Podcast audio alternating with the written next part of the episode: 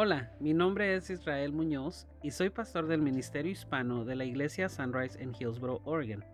Nosotros somos un lugar seguro para escuchar un mensaje lleno de amor y esperanza y sobre todo un mensaje que cambia las vidas. Aquí te ayudamos a conectar en una relación con Dios y con otras personas, a crecer en tu relación con Dios y otras personas, a servir a Dios y a las personas y también te enseñamos a liderar a otros en una relación creciente con Jesucristo. Queremos darte la bienvenida a nuestro ministerio de enseñanza por medio de este podcast. Gracias por sintonizarnos y deseamos que este estudio y que este audio sea una bendición para tu vida. Escuchemos nuestra predicación. En este momento, Señor, ah, queremos dedicar nuestra mente, nuestro corazón para escuchar la palabra que el día de hoy vamos a compartir. Señor, pedimos que esta uh, prédica el día de hoy pueda ser de bendición para nuestras vidas, como las otras que hemos estado predicando en esta serie, Señor, han venido a impactarnos, Padre. Señor, usa nuestras manos si hay algo que tengamos que hacer, si hay algún reto que tengamos que tomar, Señor, por parte de esta prédica. Señor, en el nombre de Jesús te damos gracias. Amén. Y amén no se me distraiga. Y, una de las cosas que nos hemos propuesto, sino todo el día de hoy, ah, tenemos, pusimos un canto más. En lugar de cantar tres cantos, cantamos cuatro cantos. Y eso es para ayudarle a usted que también usted tenga su tiempo de alabanza y adoración. Amén. Así que eh, a razón de eso, pues me quitan diez minutos de prédica a mí los jefes. Y tengo que acortar mis prédicas de 35 minutos a 25 minutos. Así que voy a irme rapidito. no, no se crea. Son 30 minutos a lo más. Póngame atención. Mire, la mayoría de ustedes ya conocen que yo nací en un hogar cristiano, que yo crecí eh, eh, bajo padres cristianos desde, desde muy temprana edad. Yo me he considerado una persona que es seguidor de Cristo. Mal que bien, siempre he tratado de identificarme como cristiano. Y a lo largo de mi camino, caminar con Cristo, lo he llegado a conocer de una manera muy, muy interesante, muy personal, muy que, realmente ha venido a impactar mi vida. La primera forma que como le conocí fue ah, como mi proveedor. Cuando yo crecía, como les digo, con mis padres cristianos, mi padre era uno de los hermanos que decía, ah, vamos a vivir por fe. ¿Qué significa eso? Que él muy seguido decía, Dios proveerá. Y aunque el día de hoy yo no estoy muy de acuerdo con ese pensamiento, no de que Dios proveerá, pero el de vivir en fe, este, ah, puedo asegurarle que Dios siempre proveyó para nosotros. Nunca, yo no les puedo, no me puedo parar aquí enfrente de ustedes y decirles, yo pasé hambre, porque sería mentira. No, puedo pararme aquí enfrente de ustedes y decirles, yo no tenía nada que vestir, porque sería mentira. Nunca, no, podía, no puedo pararme enfrente de ustedes y decirles, yo hubo una ocasión en mi vida que no tuve un techo sobre mí o una cama en donde dormir, porque eso sería mentira. Dios una y otra vez proveyó para nosotros cuando estaba pequeño. Así que la primera relación que yo tuve con Jesús como cristiano a mi temprana, temprana edad era que Él proveía todo para mí o para nosotros, para la familia. Más adelante, a los 11, 12 años de edad, lo conocí de una manera más íntima cuando reconocí que era pecador, me arrepentí de mis pecados y le pedí a Él que se convirtiera en mi Señor y mi Salvador. Y para, y para enseñarle a los demás que yo quería tener esa relación íntima con Él, tomé la decisión de bautizarme y este, de esa manera convertirme en un seguidor de Cristo. Ahora, a través de mi crecimiento, mal que bien, como le digo, he venido a conocer a Jesús de una manera muy especial. Él se ha convertido en mi, en mi, en mi ayudador, en mi abogado defensor, en mi redentor, en mi consejero, en mi rey. Y puedo decir que ahorita Jesús es lo todo lo máximo para mí. Pero a pasar de todo eso, hermano, siempre cometo un error siempre cometo un error. Y el error es este. Y me da un poquito de, temor y temblor decírselo, pero es una realidad que muchos cristianos ponemos. Muy seguido yo pienso que Jesús tiene la responsabilidad de cumplir y satisfacer todos mis deseos. Muy seguido yo pienso de Jesús que Él tiene que servirme a mí. Muy seguido pienso de que Jesús debería adaptarse a mi manera de ser en lugar de que yo me adapte a Él y sus mandamientos. Mis prioridades son lo primero. Así que yo creo que Jesús debe satisfacerme a mí y cumplir con todas mis prioridades. Y de esa manera mi mente siempre trata de, poner a Jesús de una manera como de siervo para mi vida, en lugar de yo convertirme en un siervo para Él. Es un error que yo cometo. Y a lo mejor usted ahorita que lo estoy mencionando no lo había pensado, pero también usted está, yo también hago lo mismo. ¿Será esa la mejor manera de conectar con Cristo? ¿Será esa la mejor manera de conectar con Jesús? Cuando yo llegué de Estados Unidos al estado de Washington, conecté con un muchacho que tocaba el bajo en la iglesia donde mi papá era pastor. Yo toqué, empecé a tocar el piano en ese entonces y ah, conectamos, nos hicimos buenos amigos por medio de la música. Llegó el tiempo en el que él tuvo que moverse para Seattle y perdí el rastro de él. Hace unos, unos años atrás miré en su perfil en Facebook, lo, lo reconocí, dije, este es este joven. Le mandé un mensaje y empezamos a establecer comunicación por el Facebook. Y ya entrando en comunicación con él, con confianza, le pregunté, oye, ¿cómo está tu, tu vida en la iglesia? ¿Cómo vas? Y realmente me, me, arrepiento de haberle preguntado esa pregunta, de hacerle esa pregunta, porque lo que me contestó fue, ¿sabes qué? Te voy a ser honesto, yo dejé esa vida esa vida ya es una vida pasada para mí. Dejé la iglesia porque no llegó, no llegaba a tener, yo no empecé a ganar ninguna ganancia de ser siendo seguidor de Cristo. se lo leo porque no, no se lo dije bien. Esto fue lo que me dijo. Dejé esa vida hace mucho tiempo. Honestamente, no estaban ganando nada por ser seguidor de Cristo. Muchos cristianos el día de hoy tenemos esa actitud. Eso es exactamente lo que le quiero comunicar el día de hoy. El decir que no ganamos nada por ser seguidores de Cristo me hace pensar o nos hace pensar que la única razón por la cual buscamos conectar con Jesús es por nuestra conveniencia.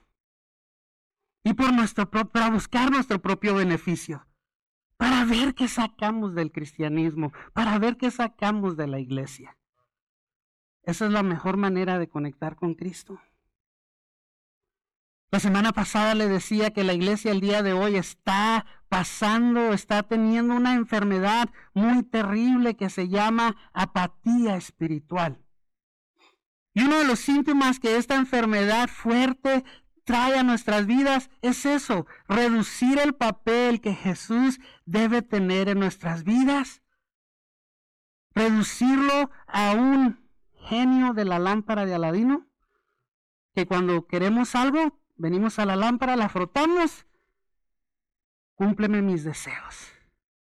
Cúmpleme lo que yo necesito.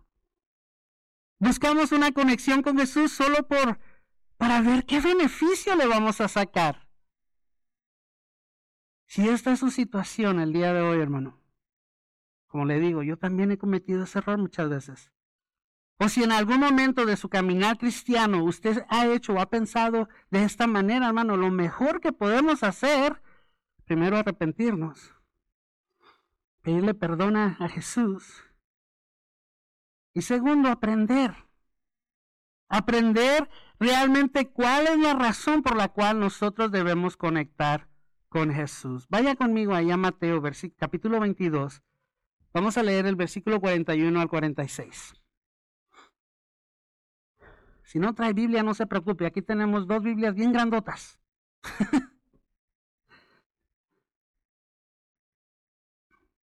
Dice así la palabra del Señor. Entonces rodeado, entonces rodeado por los fariseos, Jesús hizo una, Jesús les hizo una pregunta. ¿Qué piensan del Mesías? ¿Quién es el hijo? ¿De quién es hijo? Ellos contestaron, es hijo de David. Jesús le respondió, Entonces, ¿por qué David, mientras hablaba bajo la inspiración del Espíritu, llama al Mesías mi Señor? Pues David dijo, perdón, el Señor le dijo a mi Señor, siéntate en el lugar de honor a mi derecha hasta que humille a tus enemigos y los ponga debajo de tus pies. Si David llamó al Mesías mi Señor, ¿cómo es posible que el Mesías sea su hijo? Nadie pudo responderle. Y a partir de entonces, ninguno se atrevió a hacerle más preguntas. A través de los evangelios, hermano, una y otra vez miramos que los fariseos se le acercaban a Jesús con la intención de preguntarle algo y agarrar a Jesús en un error, para de esa manera usar ese error en su contra.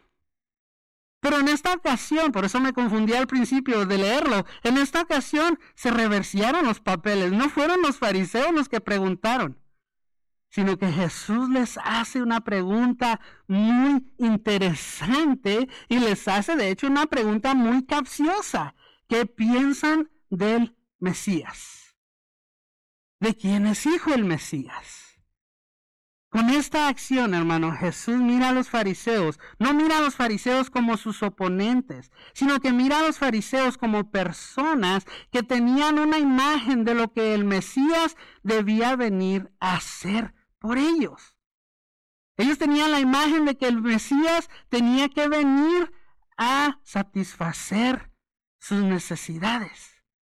Entonces era necesario para Jesús enseñarle a ellos y a las personas que Él era el Mesías que necesitaban y no el Mesías que iba a venir a, este, a, proveerles lo que ellos quisieran.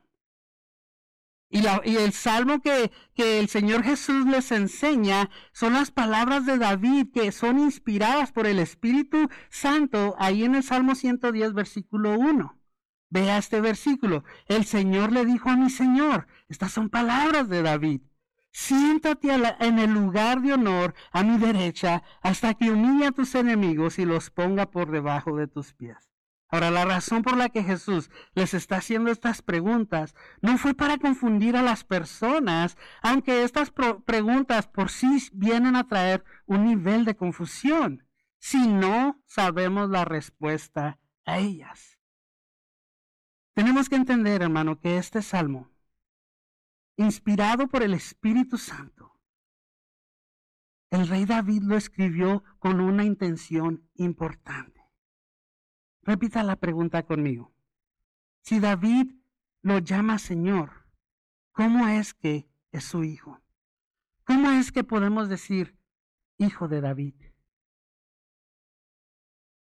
Para tener una respuesta satisfactoria a esto, hermano, tenemos que hablar del nacimiento de Jesús de una virgen. Todo eso Dios mismo les dio una, una, promesa a David, le hizo un pacto de que su de su linaje iba a salir el Mesías. Y así fue. Jesús, hablando terrenalmente, David fue su tatara, tatara, tatarabuelo. Hablando terrenalmente tenían lazos que los unían y es por eso que dice el hijo de David. Pero en realidad eso solamente fue para cubrir lo terrenal y no lo espiritual. Porque sabemos, usted ya conoce, no me mire así, porque usted ya conoce que Jesús es lo máximo, que Jesús es mayor que David, que Jesús es todopoderoso, que Jesús es lo más importante para nuestras vidas. ¿Está de acuerdo conmigo? Y los que no se quitaron la máscara y no dijeron nada, no se crean. ¿Eso es verdad o no es verdad? ¿No es Jesús lo más importante para su vida? ¿No es Jesús más poderoso que el mismo rey que los israelitas consideran, consideran el mejor de, que ha existido? Ahora, el rey David escribe estas, estas palabras. Mi Señor le dijo a mi Señor, porque de esa manera Él mil años antes está reconociendo que Jesús merece toda la honra, que Jesús merece todo el respeto. Y de esa manera el Señor le dijo a mi Señor, Él está reconociendo que Jesús merece ser acercado con humildad y ser acercado con respeto. Y algo, esto es algo que los fariseos no entendían, esto es algo que no reconocían, porque ellos tenían confusión sobre quién debería ser el Mesías, o más bien, qué es lo que el Mesías debería hacer por ellos. Recuerde que en este tiempo ellos estaban esperando un Mesías que viniera y cumpliera sus expectativas, viniera y cumpliera sus prioridades. En otras palabras, ellos estaban esperando un Mesías para su propio beneficio. El rey David sirvió de la mejor manera y como le estaba enseñando los miércoles, a, eh, eh, la época del comienzo del rey David y al terminar el, el rey Salomón, hijo de David, se considera la época de oro de la nación de Israel. Y los fariseos y las personas que estaban esperando a el Mesías para su propio beneficio querían regresar a esa época.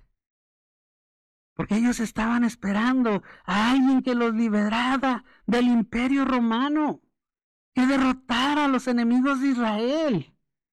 Los líderes religiosos tenían sus propias ideas de cómo el Mesías debería venir a servirles a ellos. Es por eso que cuando Jesús llegó, no supieron aceptarlo. No lo aceptaron, porque Jesús nunca nunca cumplió y nunca se preocupó de llenar las expectativas de las personas. Hoy en día, hermano, esta es una triste realidad que muchos cristianos estamos viviendo. Queremos establecer una conexión con Jesús para que éste llene y cumpla nuestra lista de expectativas. Pero cuando esta lista no es llena, actuamos como mi amigo. Dejamos de ir a la iglesia porque ya no recibimos ningún beneficio de ella. Nos apartamos porque tenía diez cosas en mi lista de expectativas y ninguna de ellas fue cumplida. O una o dos no fueron cumplidas. Y como ya no recibimos ese beneficio, tomamos la decisión de apartarnos. Veamos la lista que los fariseos tenían acerca del Mesías que venía a verlo, que venía a, según para a cumplir sus expectativas. Número uno, ellos querían a un libertador de la opresión romana. Número dos, ellos querían que Israel volviera a ser superior a todas las naciones a su alrededor en la época de oro de David y Salomón. Número tres, que este Mesías trajera paz. Número cuatro, que supliera todas las necesidades de las personas. Este era el Mesías que ellos querían, pero no era el Mesías que ellos necesitaban. Hay una gran diferencia entre querer y necesitar. Esta razón, por esta razón, es por esta razón que cuando nosotros buscamos una conexión con Jesús, hermanos, siempre debemos pensar y decir, dame lo que yo necesito y no lo que yo quiero. Ejemplo de esto, tengo mucha hambre. Tengo mucha hambre porque no he desayunado en todo el día. Nadie tiene la culpa más que yo. Y ahorita estoy visualizando una hamburguesa triple con tres quesos diferentes. ¿Ya les dio hambre o sigo?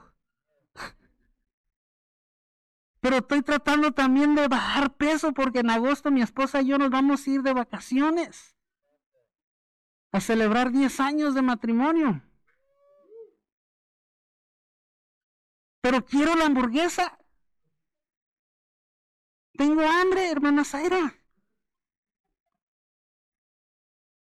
Eso es lo que quiero. Quiero la hamburguesa, pero ¿sabe qué es lo que necesito? Una buena ensalada. Y así actúa Jesús. Muchas veces nosotros queremos una hamburguesa, pero Jesús tiene acá preparado una ensalada. Pero porque no queremos comer vegetales como mis hijos, como batallo con ellos. eso no es lo que yo quiero. Yo necesito una hamburguesa, Jesús, y yo no sé cómo la vas a hacer para que me la des. Ay. Jesús nunca te va a dar lo que tú quieres. ¿Sabes por qué? Porque si Jesús te diera lo que tú quieres, entonces nosotros estuviéramos reduciendo su poder a nuestro nivel y lo convertiríamos en nuestro esclavo. Y eso no se puede. Jesús no es esclavo de nadie. Jesús no es esclavo de nadie. Muchos cristianos, y no solamente los cristianos, muchas personas del mundo el día de hoy solamente vienen a las iglesias a ver qué beneficio le podemos sacar a Jesús. El pastor está predicando muy duro. Estoy predicando lo que necesitan y no lo que ustedes quieren. Voy a escribir esa por Hermano, cuando nosotros conectamos con Jesús, y nosotros nos sometemos a Él, mejor digámosle, Señor, me humillo ante ti y dame lo que necesito. Aunque eso que yo necesite no es lo que, no es lo, no es lo que yo quiero en este momento. Filipenses 4:19. Cuando usted se acerca y conecta con Jesús de esta manera, esto es lo que pasa. Y el mismo Dios quien cuida me cuida, quien me cuida suplirá todo lo que necesiten, no todo lo que quieren. recuerde, hay una diferencia muy grande entre necesitar y querer. Y luego dice de las gloriosas riquezas que nos ha dado por medio de Cristo Jesús. Bueno, muy seguido pienso en todas las veces que he establecido una conexión con Jesús solo para que Él venga y me dé lo que yo necesito, lo que yo quiero. Si tuve problemas legales hace años atrás, recuerdo, y les platico esto para que ustedes no cometan el mismo error, recuerdo que tuve problemas legales, me iban a meter a la cárcel, iba a pagar una multa muy grande. Ayunar, a orar, acercándome a Dios de esa manera para que le pedía, bórrame ese récord criminal como si fuera Jesús un genio que nos puede con, arte de magia desaparecer todos nuestros problemas. Dios es amor. Jesús lo ama. Pero Dios también es un Dios justo. Y si usted comete errores, hay que pagar por esos errores.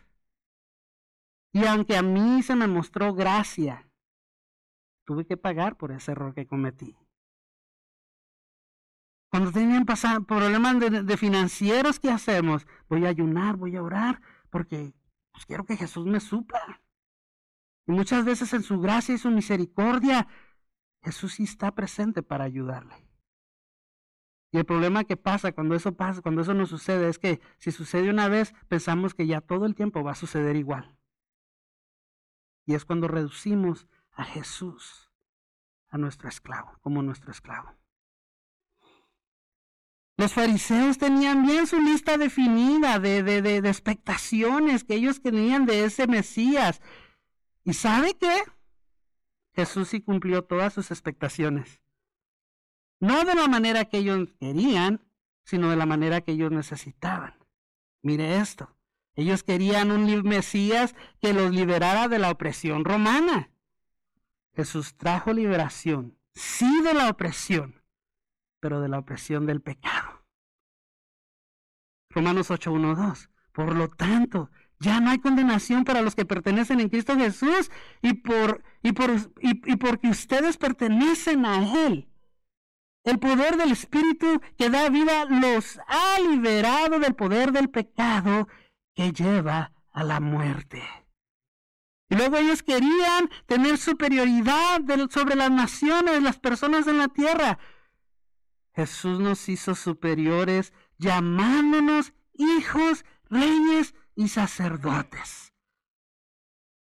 Primera de Pedro 2.9, pero ustedes no son así porque son un pueblo elegido, son sacerdotes del rey, una nación santa, posesión exclusiva de Dios. Por eso pueden mostrar a otros la bondad de Dios, pues Él los ha llamado a salir de la oscuridad y entrar a su luz maravillosa. Dígame si eso no es ser superior a los demás. Y luego ellos querían paz. Y Jesús vino a dar una paz que nadie más puede dar. Juan 14, 27, les dejo un regalo, paz en la mente y en el corazón. La paz que yo les doy, que les doy, es un regalo que el mundo no puede dar. Así que no se angustien ni tengan miedo. Y por último, ellos querían que Él supiera, supliera todas sus necesidades. Una vez más, Filipenses 4.19. Cuando aprendemos a conectar con Jesús de la manera correcta, pidiéndole que Él nos dé lo que, nos lo, que, lo que necesitamos, esta es la promesa para nosotros. Y el mismo Dios, quien me cuida, suplirá todo lo que necesiten de las gloriosas riquezas que nos ha dado por medio de Cristo Jesús. Voy a terminar con lo siguiente. ¿Cuántas veces hemos cometido el error, hermanos, de conectar con Jesús para que Él cumpla nuestros deseos? ¿Cuántas veces hemos cometido el error de pensar que nuestra conexión con Jesús es para nuestro beneficio? La triste realidad del día de hoy, hermano, es que esa es la razón porque muchas iglesias se están vaciando o están vacías. Llévese esto a casa y piense mucho en ello. Su conexión con Jesús no depende de lo que usted quiere o desee, sino que debe depender de lo que es más importante que usted necesita. Para que entienda esto, hágase esta pregunta. ¿Cuál es la necesidad más grande que usted tiene? ¿Cuál es la necesidad más grande que usted tiene? ¿Cuál es la necesidad más grande que toda la humanidad, que todo ser humano necesita en este momento? ¿Usted sabe la respuesta? ¿El perdón? de pecados, la salvación y todavía hay algo más, la vida eterna. Esa es la necesidad que todo ser humano necesita en este día. Y el Mesías que tú y yo necesitamos ya suplió esa necesidad para nosotros. ¿Cuántos lo creen? Esta es la razón por la cual debemos conectar con Jesús. Porque nuestra necesidad no es algo físico, sino es algo espiritual que tiene validez en una vida eterna. Incline su rostro ahí donde está. Gracias Señor por esta palabra. Gracias Señor por enseñarnos a través de estas preguntas que le hiciste a los fariseos. ¿Quién tú eres? ¿Y cómo es que tú obras? Tú siempre obras para nosotros, dándonos lo que nosotros necesitamos y no lo que nosotros queremos, porque eso sería reducirte a nuestro nivel y tú no estás a nuestro nivel. Porque nadie más pudo hacer lo que tú veniste a hacer en esta tierra. Y lo estaremos celebrando el, el próximo domingo. Porque lo que tú hiciste en esta tierra fue mucho mayor que lo que jamás alguien más pudiera hacer por nosotros. Gracias por tu amor. Y aunque fallamos, como lo expresaba en mi persona aunque pensamos de una manera reduciéndote, tú sigues amándonos. Que tú sigues, Señor, estando a nuestro lado. Te pedimos perdón. Si alguna vez en nuestro caminar cristiano hemos actuado y pensado de esa manera. Padre, tú eres el todo para nosotros. Jesús, tú eres el todo para nosotros. Queremos demostrarlo en el nombre de Jesús. Yo sé, no sé si aquí presente, yo sé si aquí presente haya alguien que esté luchando con esta idea de que Jesús le da lo que usted necesite. Perdón, le da lo que usted quiere. Le tiene que dar lo que usted quiere, no lo que usted necesita. Si esta es su situación, quiero decirle como pastor, queremos ayudarlo a cambiar de esa mentalidad. Queremos ayudarlo. Yo no puedo cambiar su mentalidad, pero conozco a alguien que sí se la puede cambiar. Usted está luchando con ello, con todo mi amor que le tengo, yo sé que usted también me ama a mí, acérquese a mí después del servicio. Podemos platicar más a fondo de este. Y si hay alguien aquí que quiere experimentar a Jesús como su proveedor, como como lo que le di, la lista de cosas, como yo miro a Jesús. Lo primero que tienes que hacer es aceptarlo como tu Señor y tu Salvador. Si hay alguien en las cámaras que en este momento diga, yo quiero experimentar a Jesús de la manera que el pastor lo, lo ha comunicado. O aquí presente hay alguien que diga, yo quiero experimentar a Jesús de la manera que el pastor lo ha comunicado. Hoy te digo solamente, lo único que tienes que hacer es arrepentirte de tus pecados, pedirle perdón y aceptarlo en tu corazón como tu Señor y tu Salvador. Y lo puedes hacer repitiendo la siguiente oración, todos con el rostro inclinado. Y si tú estás en esta situación, simplemente repite, Señor Jesús, reconozco que soy pecador. Reconozco que he fallado delante de ti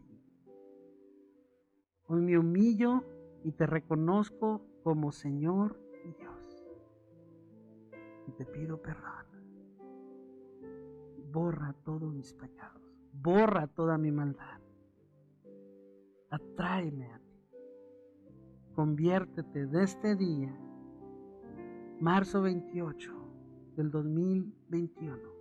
Conviértete en mi Señor y mi Salvador y suple la necesidad más importante que yo tengo, que es salvación y vida eterna. Gracias porque sé que me has perdonado. Gracias porque sé que me has atraído a ti. Gracias porque el día de hoy yo también tengo el título de hijo, de rey, de sacerdote. Amén y amén. Si alguien aquí presente hizo esa oración o alguien en las cámaras hizo esa oración, queremos seguir conectando contigo, ayudándote a crecer en este caminar cristiano. Así que te pido que te acerques a mí, los que están aquí presentes o los que están en línea. Ah, ten la libertad de conectarte con nosotros, comunicarte con nosotros y nosotros inmediatamente estaremos a tu servicio. Gracias por participar con nosotros escuchando nuestras enseñanzas. Queremos hacerte la invitación a que participes con nosotros en persona en nuestro servicio los días domingos a las 2 de la tarde. Nuestra dirección es 6701 NE Campus Way, Hillsboro, Oregon 97124. O puedes participar con nosotros por nuestras redes sociales los días miércoles a las 7 pm en nuestra noche de estudio y los domingos a las 2 pm en nuestro servicio regular. Búscanos como Sunrise Ministerio Hispano. Que tu día sea de mucha bendición y hasta la próxima.